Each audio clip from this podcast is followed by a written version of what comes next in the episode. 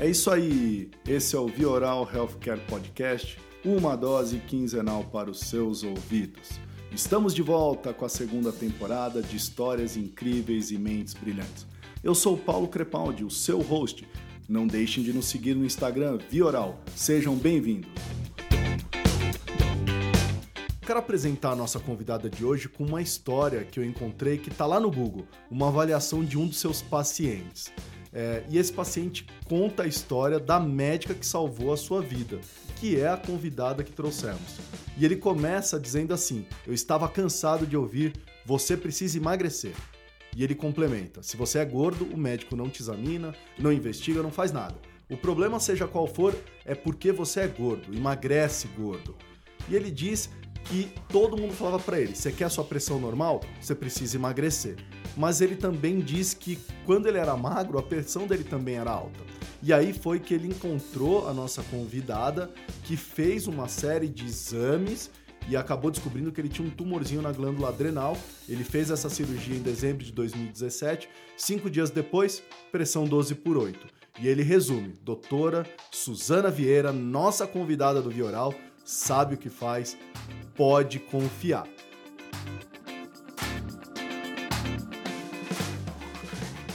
E é a doutora Suzana Vieira que a gente trouxe hoje aqui para falar de diabetes, um assunto super importante. A doutora Suzana Vieira é especialista em endocrinologia e metabologia, doutora em ciências pela USP, já atuou no serviço público, já atuou como executiva da indústria farmacêutica e hoje atende no seu consultório particular. Além disso, ela é super ativa nas redes sociais, Instagram, Twitter, Facebook, tem um blog e é contribuinte do Slow Medicine, que fala da medicina sem pressa.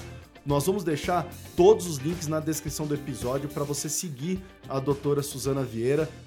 Seja bem-vinda ao Vioral. Muito obrigada, Paulo. Muito obrigada pelo convite. Estou muito feliz de estar aqui.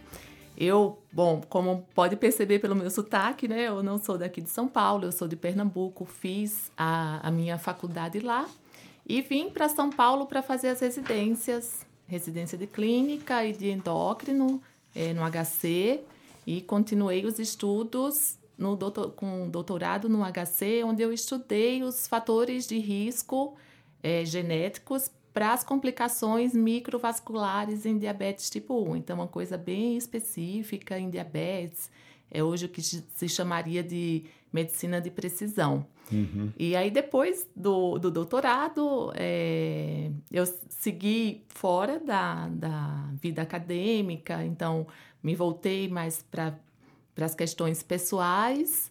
E foi quando, em 2012, surgiu uma oportunidade para ir para a indústria farmacêutica, né? Então, foram mais ou menos três anos de indústria farmacêutica, que foi uma experiência muito interessante, bem uhum. positiva. É um outro mundo para o médico. Sim, lógico. Legal. Deixa eu te fazer algumas perguntas, doutora. Vamos começar pelo, pelo blog. Você tem um blog que é o www.doutorasuzanavieira, Suzana com Z.med.br, né? Isso. É, e lá eu vi, eu li até um texto seu, uh, acho que é o teu último texto, que fala de obesidade e gravidez, quais os riscos. É, esses textos são inspirados o quê? em dúvidas dos seus pacientes? É, qual que é a base que você tem? São textos para pacientes, para o público leigo ou são textos para médicos? É, os textos ficam, às vezes, no meio termo. Tá. É, tem, tem, eu poderia falar que são textos para não especialistas, uhum. mas muitos endocrinologistas acabam aproveitando muito o conteúdo e para pacientes também. Executiva, doutora. O que, que você diria que foi difícil se acostumar nesse mundo de executivo? É, então, antes de entrar nesse mundo executivo, eu era funcionária pública uhum. mais do que eu trabalhava em consultório. Eu trabalhava no hospital do servidor estadual e trabalhava no hospital das clínicas. E o médico por definição, ou era assim, é um profissional liberal, não no sentido financeiro apenas, mas consegue manejar a agenda. Uhum. Ah, tem um congresso, pode é, pedir uh, um abono, ah, troca plantão, consegue ter uma flexibilidade de agenda maior. Essa é foi uma dificuldade que eu senti mais, talvez, né? Eu ia te perguntar isso, qual que foi o maior ganho que você teve? O que, que você hoje mais aplica eh, na tua clínica que, que foi o mundo de executiva que te ensinou? Essa questão de, de me expor mais, né? Aqui é, uhum. também é, é um é resultado disso. Eu trabalhei na a última empresa, eu tive que fazer coisas difíceis de ir para o palco, enfrentar público. E tinha um, um, um, colega que era muito bom nisso, e era uma concorrência saudável. E aí, quando eu consegui fazer uma apresentação, que eu disse, eu estou satisfeita comigo mesma. Então, a, o, meu, o meu tempo aqui, eu acho que, que se encerrou. O que eu tinha que aprender, eu já aprendi. Doutora, novembro é conhecido como Novembro Azul, que é tanto o mês do câncer de próstata, mas também o mês da diabetes, e muito por isso a gente trouxe você. É, eu não sabia, eu sabia que a diabetes tem uma importância enorme na saúde pública, Sim. mas eu fiquei impressionado com alguns dados. É, primeiro, considerada como uma das doenças crônicas é, de maiores ameaças à saúde nos últimos anos, é, de acordo com a Organização Mundial da Saúde. No Brasil, são cerca de 12,5 milhões de pessoas com essa doença, ficando atrás somente da China, Índia e Estados Unidos. Isso. Isso também eu fiquei assim, não tinha essa ideia. E parece que vai crescer muito mais, né? Eles falam que tem uma ideia de 14 milhões de brasileiros são pré-diabéticos, segundo a Federação Internacional é, de Diabetes. Além disso, a Organização Mundial da Saúde considera o diabetes uma epidemia é, prevendo que em breve será a sétima maior causa de morte do mundo. Então, a, o diabetes vem crescendo junto com a obesidade, né? E aí o crescimento da obesidade devido a vários fatores, a, a, a vida mais sedentária, é, os alimentos industrializados, uh, tem a parte genética também conta, mas na minha, na minha visão é mais uh, ambiental, né? O homem eh, se torna mais sedentário, consome mais alimentos industrializados, mais fast food, não tem tempo de... E tudo isso contribui para a obesidade, que é o grande fator de risco para o diabetes tipo uhum. 2, né? Lembrando que tem dois tipos principais de diabetes. Tem o tipo 1, que é a falência das, da, da do pâncreas, né? um dano autoimune que acontece, em geral, na infância, mas até hoje, na infância, a gente tem que fazer esse diagnóstico de tipo 1, se é essa destruição total, ou tipo 2, que está ligado à obesidade, uhum. e o tipo 2, que é geralmente acontece na meia-idade, tem a obesidade de, como fator de risco principal, por isso que vem crescendo, né? Porque a população também está envelhecendo, aumenta um pouco a incidência com a idade, com a obesidade. E hoje nós somos o quarto país do mundo em número de pessoas com diabetes. E, e é mais ou menos esse número, 13 uhum. milhões de pessoas. Uau. Legal. Eu até vou aproveitar e já colocar uma pergunta aqui de um ouvinte aqui, da Márcia. É, e não tem o sobrenome dela, no, no na, ela mandou por rede social, então é Márcia, e aí são siglas. É, então, a Márcia pergunta o seguinte: tem a tipo 1, tipo 2 e a diabetes gestacional. Ela quer ah. entender se é ligada a tipo 1, tipo 2 ou é uma coisa totalmente diferente. A diabetes gestacional é uma, uma diabetes específica da gravidez. Uhum. Por definição, a, a pessoa, a mulher, não é diabética antes da gravidez e ela surge a partir do segundo trimestre de, da gestação, os níveis de glicemia se alteram e depois do, da gestação isso normaliza. Então é como se a mulher estivesse diabética e não fosse eh, realmente diabética, né? Uhum. Diferente de uh, tem mulheres que são diabéticas e que engravidam. Se o diagnóstico é feito no primeiro trimestre, logo no começo da gravidez, não é diabetes gestacional. É uma mulher que tem diabetes e que ficou grávida. Enfim, é, um, um, é uma situação específica da gravidez que se resolve após o parto. Tá.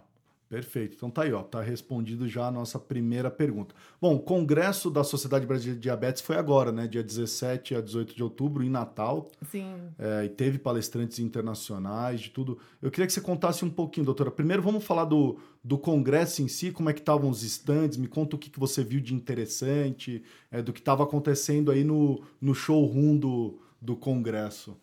O congresso, se eu não me engano, tinha cerca de 3 mil participantes Uau. de todo o Brasil. Um grande congresso muito bem organizado, a sociedade brasileira e, e, a, e a comissão organizadora local de parabéns. E muitos assuntos. Tem, tinha também equipe multidisciplinar, uhum. tinha é, farmacêuticos, enfermeiros. Os estandes é, estandes de todas as, as farmacêuticas, tanto com as medicações novas, as que vão ser lançadas, e toda a tecnologia envolvida no diabetes. Né? Uhum. Os estandes com bomba de infusão de insulina, os novos equipamentos para monitorização de glicose. É, tinha também é, estandes, tem, tinha um stand ligado mais à, à questão alimentar, né? Está tendo uma campanha, uma consulta pública que vai até dia 6 de novembro em relação à rotulagem de alimentos, que é bem importante, eu até compartilhei nas redes sociais para diminuir a quantidade, para fazer a rotulagem adequada dos alimentos, a rotulagem frontal, né? Como a gente tinha falado, a obesidade, diabetes é consequência também do modo que a gente come hoje em dia. Os alimentos uhum. muito ricos em sal, rico em gordura, rico em açúcar. E a população às vezes não sabe que está consumindo alimentos tão danosos e essa campanha é para exigir a rotulagem frontal em triângulos. E... Que na verdade, ó, quando você fala de rotulagem, você está falando o quê? Daquela informação nutricional que vem na, nas embalagens? É isso que a gente está falando? Isso. Mas em vez de ser aquele número pequenininho que né, não dá para enxergar, é, ele traz alertas na parte frontal, um, tem um modelo de triângulos. Tá. E que vai falar: esse alimento é rico em sal, rico em açúcar, rico em gordura.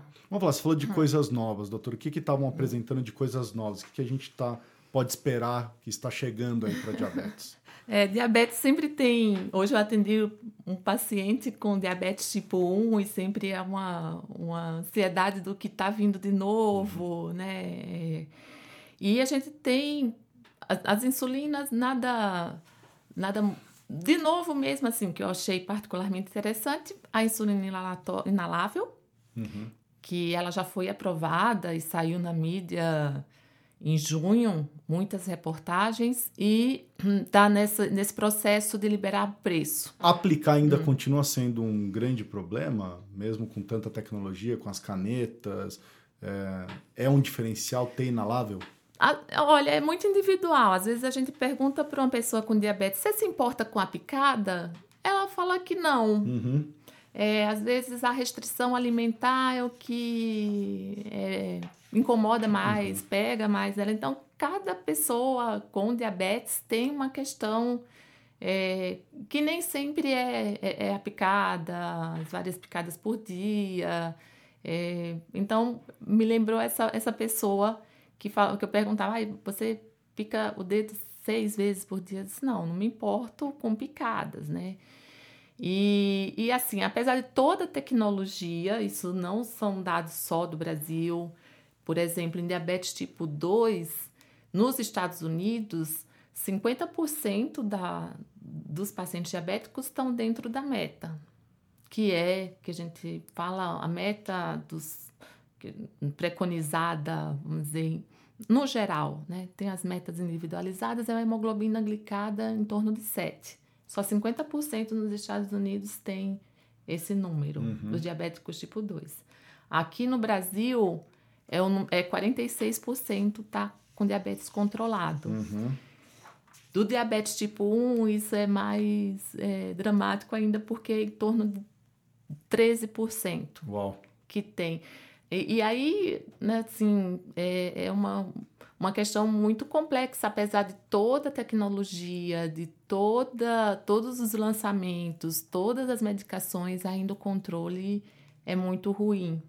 E aí a questão que se fala mais é que é difícil a adesão adesão ao tratamento, tomar os remédios, aplicar as insulinas.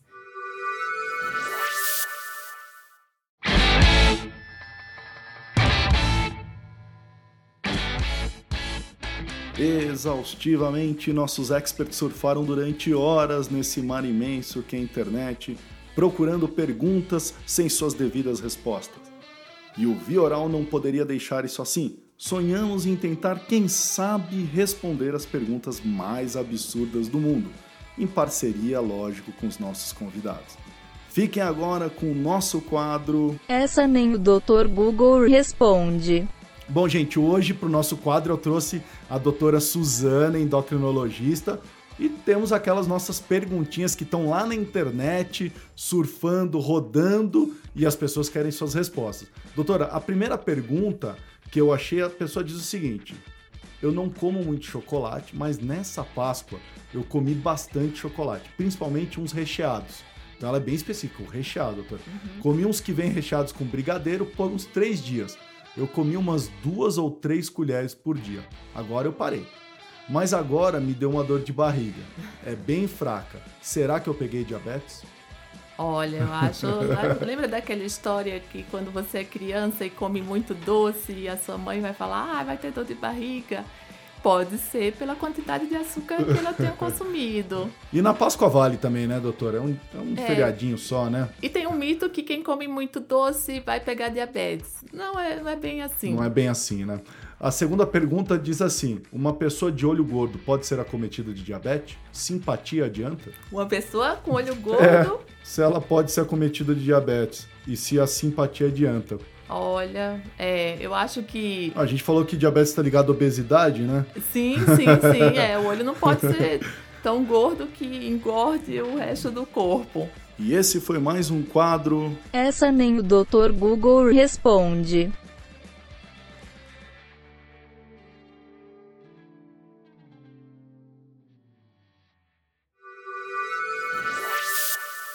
É, eu estava até vendo um, um, assunto muito interessante de diabetes que eles falam da, da, eles chamam de needle free revolution, uma revolução do, do mundo sem agulhas, né? Uhum. É, porque é o glicosímetro que você tem que furar para mensurar, é a própria insulina, é, ou seja, é um paciente que está se perfurando é, o tempo todo.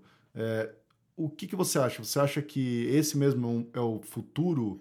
Aí da diabetes, de você ter um glicosímetro que vai ser mensurado por laser, uma insulina uhum. oral ou inalável. Você vê isso, a, a agulha sumindo do, da vida do diabético? Eu acho que já melhorou bastante. Uhum. Hoje a gente tem os, a avaliação da a monitorização contínua da glicose sem picada, que é o Freestyle Libre, uhum. e que veio para ficar, mas ainda é, em algum, algumas situações ele não é tão. ele não substitui a picada. Né? É, e hoje nem se fala muito mais hemoglobina glicada com a chegada dessas, dessa nova tecnologia.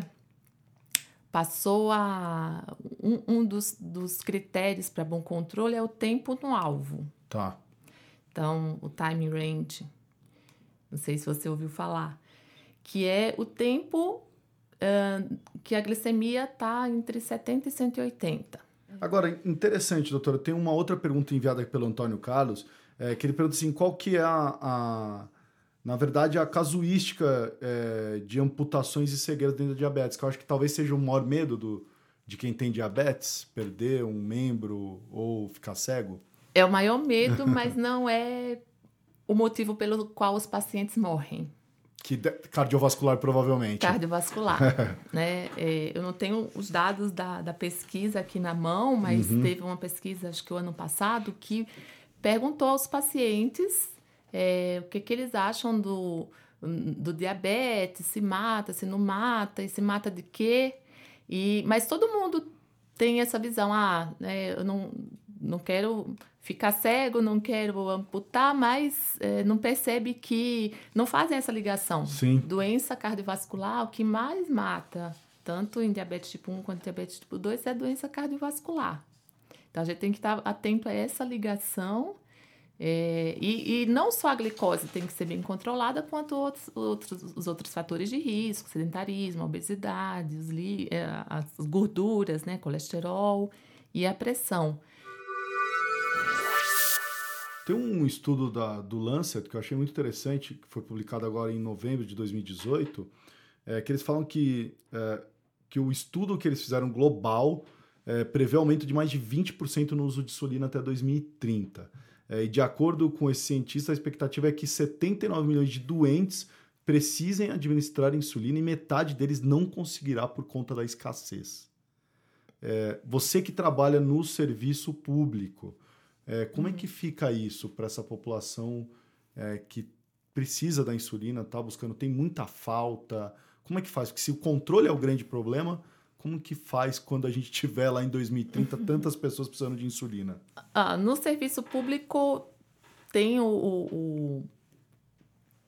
Ah, tem muitas coisas no serviço público para os diabéticos, né? Eles conseguem é, pegar quando tem, tem uhum. muita falta. Eu vejo mais falta não no, nas insulinas e algumas vezes nas medicações. Falta um pouco as fitas para automonitorização, tá. né? Tem questionamento se o aparelho aqui em São Paulo ele é preciso para para medir a, a, glicemia capilar uhum. e tem esse programa de automonitorização que é nacional e que todo cidadão, todo Pode paciente fazer. tem direito uhum. A ter é, automonitorização.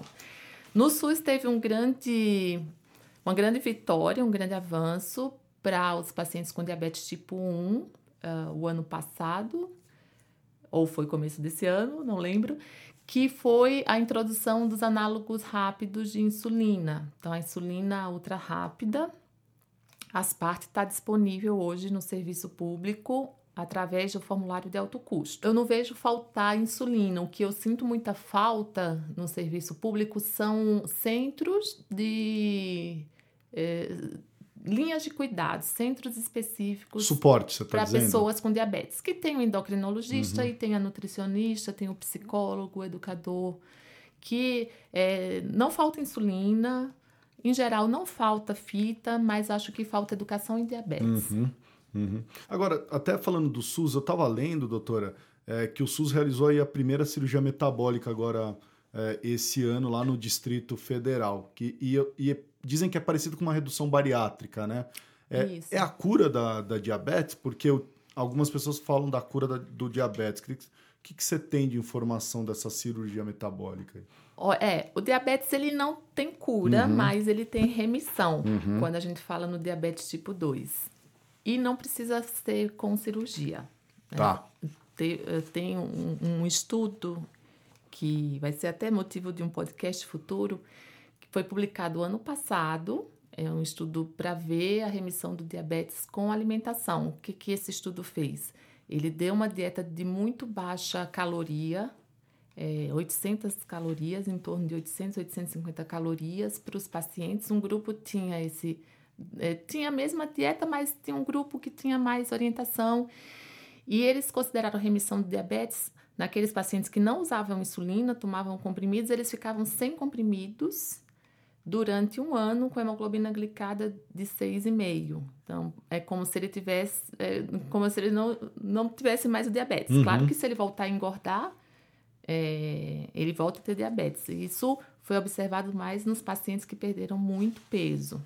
Tá. E a cirurgia metabólica, ela tem questões é, de mexer um pouco com os hormônios intestinais, com GLP-1, é, perde também peso. E a gente não sabe muito bem se é pela perda de peso pela cirurgia ou se é também, também tem esse aspecto de mexer um pouco com os hormônios intestinais que são liberados. Então eu vou aproveitar, vou, vou colocar mais uma pergunta de um ouvinte, mas eu quero trazer um dado que eu acho que complementa a, a pergunta. Tem um estudo feito pelo, pela área de inteligência de mercado do, do Grupo Abril, junto com outros players, que fizeram um estudo sobre o que os brasileiros sabem e não sabem sobre o diabetes. E eu achei interessante, doutora, que o, eles informaram que 37% das pessoas é, demoraram mais de 10 anos para diagnosticar o diabetes. É, e a pergunta que o nosso ouvinte faz aqui, que é o Márcio Gonçalves, ele pergunta assim: como que eu começo a identificar que eu tem uma diabetes ou não. Então acho que encaixa as duas coisas. Né? Por que, que se demora tanto para se uhum. diagnosticar? E aí a pergunta do Márcio é como que ele faz para ter uma ideia assim, uhum. olha, deixa eu correr porque eu acho que eu tô com diabetes. É, o diabetes tipo 2, né? O diabetes tipo 1 é, vai ter os sintomas muito clássicos, uhum. não vai ter muita dúvida, criança, adolescente, pode acontecer adulto, qualquer idade. O, o diabetes tipo 1 pode acontecer em qualquer idade, mas é mais prevalente em criança e adolescente. É, vai vir com perda de peso, é, muita fome, muita sede. Isso acontece também no diabetes tipo 2, quando a glicemia está muito alta, acima de 200, 300, vai ter todos, pode ter todos esses sintomas. Então, isso já são sintomas de alarme para procurar um médico e ver a glicemia. Mas, é, como grande parte, né, os 50% ou mais dos pacientes não é, desconheciam diabetes, é porque em níveis mais baixos ela é silenciosa, não, não tem nenhum sintoma se você, aí tem os fatores de risco, se tem história familiar positiva para diabetes, se está acima do peso, se teve é, diabetes gestacional, mulheres com um síndrome de ovário policístico, uhum. uma parcela tem, tem risco maior para diabetes, é, hipertensão, dislipidemia. Então, é, se é pacientes com esse fator de risco, bom, aqui no Brasil, quase metade da população está acima do peso. Então, metade da população está em risco. Está dentro desse grupo. Isso. Aí a glicemia de jejum é usada para o diagnóstico e o diagnóstico às vezes tem que ser confirmado com a, o teste de tolerância oral à glicose, que é aquela curva a curva glicêmica, uhum. que toma um líquido doce, açúcar, né, uma glicose e vê como ficam os níveis antes e depois dessa sobrecarga. Perfeito. Essa mesma pesquisa eu achei muito interessante, que é assim, com qual profissional de saúde você fez o tratamento, né? 68% falaram do endocrinologista, mas 16% do clínico geral. É, e tem cardiologista, geriatra, ginecologista e outros, 5% outros. Uhum. A endocrinologia é uma especialidade, doutora, que, assim, quando eu trabalho nessa área, sempre está envolvida com outra. É, é extremamente multidisciplinar, né? Então, assim, você fala com o ginecologista, tem algumas coisas que o ginecologista faz que é da endocrinologia. Cardiologista, a mesma coisa. É, a endocrinologia em si mesmo, quando que eu devo procurar, né? Porque tem gente uhum. tratando com outros. Quando que é o momento do endocrinologista? É como os números são enormes, assim, alarmantes, os endocrinologistas, elas, eles não têm braços ou pernas para uh, ah, acolher todos os pacientes com diabetes. Né? No serviço público, por exemplo, é, tudo bem se você começar. Eu acho que, que, que todos os médicos generalistas né, e o cardiologista até entra um pouco como médico generalista, porque é, para o homem é como se fosse o seu clínico geral. De regra, todos os pacientes com diabetes tipo 1 devem ser vistos por endocrinologista. E os, os diabéticos tipo 2, que não estão bem compensados com a medicação oral, fazendo tudo direitinho, claro, né? Dieta, atividade física, o máximo que pode ser feito. E chega a hora da insulina, que para muitos é uma progressão, para outros ficam com, a, com, com medicações por muito tempo e nem chegam a usar insulina. Então, nesse, nesse paciente que está descompensado com comprimido, aí é hora do endocrinologista uhum. entrar. A endocrinologia e nutrição elas se complementam em muitos dos casos, né? Quando é a vez de quem, doutora? O endocrinologista ele vai basicamente ver se tem alguma doença endocrinológica por trás daquela obesidade, que é, mais, que é muito raro, na verdade. Né? A tiroide não é culpada. não é culpada de toda a obesidade. E todo mundo joga culpa na tireoide. É, pobre né? tiroide. e, e aí vê se tem uma produção dos, ou deficiência de algum hormônio que, que causa né, obesidade, mas a, a grande. É, o, o principal problema né, é a alimentação e falta de exercício Claro que tem pessoas que têm mais dificuldade de perder peso, tem uma carga genética maior. E quando vai para nutricionista para fazer um tratamento de eu encaminho para nutricionista para ela fazer o cardápio. Então, ah, o que, é que eu vou comer de manhã, de tarde, de noite? Não precisa ser comidas sofisticadas. Desembale menos, descasque mais, quer dizer, no sentido de e, e ver o quanto, o quanto você está comendo e o jeito que você está comendo. Né? Às vezes você trabalha demais, não tem tempo de comer, aí come um lanche na rua, e aí eu acho que o tempo também, a administração do tempo é muito importante, estar tá uhum. tá presente na, na refeição, comer com atenção plena, tanto que surge outras técnicas para ajudar, de mindful eating. E, e o endocrinologista está quando, vamos dizer... Ah, é? Já tem essa nomenclatura, doutora? Eu não sabia dessa mindful eating. Tem. Já tem, tem essa nomenclatura? tem. Ah, é uma mistura do mindfulness com, com comida, é isso? Isso. É, oh. de, de ter... Prestar atenção no ato de alimentar né? Nas sensações dos alimentos e principalmente na saciedade. Legal. O análogo de GLP-1 teve um boom aí na mídia, né? Foi capa da revista Veja em 2011, é, teve o seu uso off-label é, disseminado, é, e hoje a lira glutida tem uma versão para perda de peso agora que está em bula. Doutora, qual é a sua opinião sobre essa classe? É, acho que foi 2008, né, que a Victosa, que é a liraglutida, o nome comercial é Victosa, que é uma medicação que foi aprovada para o diabetes. E o diferencial, tanto do GLP-1 quanto essa, essa outra classe, o inibidor de SGLT2, eles fazem perder peso. Então, a gente tem metformina, que é neutro, a outra classe é, inibidor de DPP4 que é neutro, insulina que ganha peso, glitazona que ganha peso. A novidade é que essa perde peso. E tudo que né, perde peso, o pessoal está correndo para ver como é que é. E a, o Victosa foi usado off-label, porque era aprovado para para obesidade ou para diabetes e foi muito utilizado na obesidade, tanto que tiver, teve problema com uh, o supply, né, com a Victosa. Mas eles lançaram, o laboratório lançou uh, o Saxenda, que é a liraglutida, só que o Victosa vai até 1,8, a liraglutida vai até 3. E os estudos uh, foram feitos em pacientes obesos não diabéticos. E que, assim, as medicações para o diabetes os endocrinologistas, eles não seguem muito as diretrizes, eles vão pela fisiopatologia da doença. Ah, é um magrinho, tá muito sintomático, precisa, né, tá perdendo muito peso, tá muito descompensado, a gente pensa em insulina. É, ah, é, é, tá gordinho, parece que a resistência, a ação da insulina é maior, a gente dá um, um, uma medicação mais a gente pensa no defeito que está né, tá causando o aumento da glicose e age naquilo. E a automedicação, doutora? O que, que pode ocasionar né, desse pessoal? Porque você vai na farmácia e faz a compra de, um, de uma lira glutida ali para perder peso e tem muita gente fazendo isso. É, já tem, você já tem visto esse reflexo já no teu consultório, já, dessas pessoas que se automedicam? Oh, a, a liraglutida, ela no passado, ela teve muita preocupação em relação à pancreatite. Atualmente não é uma, não é uma grande questão. É, acho que uma questão importante é o peso.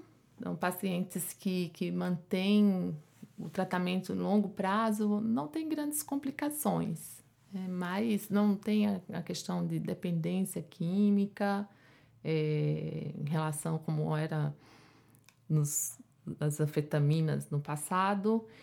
A automedicação, às vezes, é assim, que o, o paciente busca todas as respostas na medicação, e não é só isso. muitas vezes o problema não vem para a gente, né? uhum. né? A gente atende, mas se tiver uma complicação, vai para o pronto-socorro. Endocrinologista não, não tá no pronto-socorro. Se tiver pancreatite, se vomitar muito, se tiver diarreia, vai para o pronto-socorro. É, então, o retorno e às vezes é que o paciente se decepciona um pouco achando que vai perder 20 quilos em três meses. E não acontece isso. Imunoterapia, doutor, hoje é o grande, a grande palavra hoje na medicina, é terapia celular. Uhum. Tá vindo isso pro, pro diabetes, na endocrinologia? O que, que tem acontecido na questão de cura biológica? Não foi falado muito no, no congresso. É, foi houve um tempo de, de transplante de. Se falou de transplante de ilhotas, acho que em torno de 2008, 2007 também, de transplante de ilhotas, mas isso não foi para frente. O que se fala mais é em termos de te tecnologia para o, o, pâncreas é, o pâncreas artificial. Uhum. Como seria? São, são sistemas que o que acontece no pâncreas de uma pessoa que não tem diabetes? Ele, ele sente a glicose circulante, libera a quantidade de insulina. Se a glicose cai, ele para de liberar a insulina. E os dispositivos hoje estão mais modernos, né? Tem bomba de insulina que ela, prevendo a hipoglicemia, ela suspende a, a, a insulina. E, e, o que eu vejo é, é a tendência disso. A, a, esperança ainda é numa tecnologia que faça o papel do pâncreas mas uma tecnologia que não é biológica, uma tecnologia de equipamentos Sim. mesmo. É, eu participei de um evento lá fora, até com futuristas na área de healthcare, e eles especularam sobre duas coisas, doutora, sobre um microchip que pode diagnosticar a diabetes antes que os sintomas apareçam, é, e falaram também de nanos robôs na corrente sanguínea que medem glicose e fornecem insulina também. Não sei se você chegou a ouvir falar disso. Não, é, é, eu não vi, não sei se eu perdi essa informação. Eu não vi nesse congresso essa, essa, essa palestra, não, de tecnologia, mas é, acredito que fora, fora tem alguma coisa que eu precise ver, com, ver melhor. Legal. Bom, doutora, é, eu queria agradecer muito esse bate-papo, foi excelente. Eu vou colocar no episódio aqui todos os contatos da doutora, as redes sociais ah. que elas estão, o blog dela para vocês seguirem. Foi muito gostoso entender mais desse mundo, conhecer mais da endocrinologia. Muito obrigado pela tua participação aqui no Vioral. Ah, eu que agradeço, né? Ah, foi muito bom o bate-papo, me senti muito confortável e eu tô à disposição também para as dúvidas que surgirem posteriormente. Muito obrigada. Tá certo, gente. Então esse foi mais um episódio do Vioral. Fui. É isso aí, ouvintes. Esse foi mais um episódio da segunda temporada do Vioral. Não deixem de nos seguir no Instagram, Vioral. Enviem suas perguntas, participem. Fui!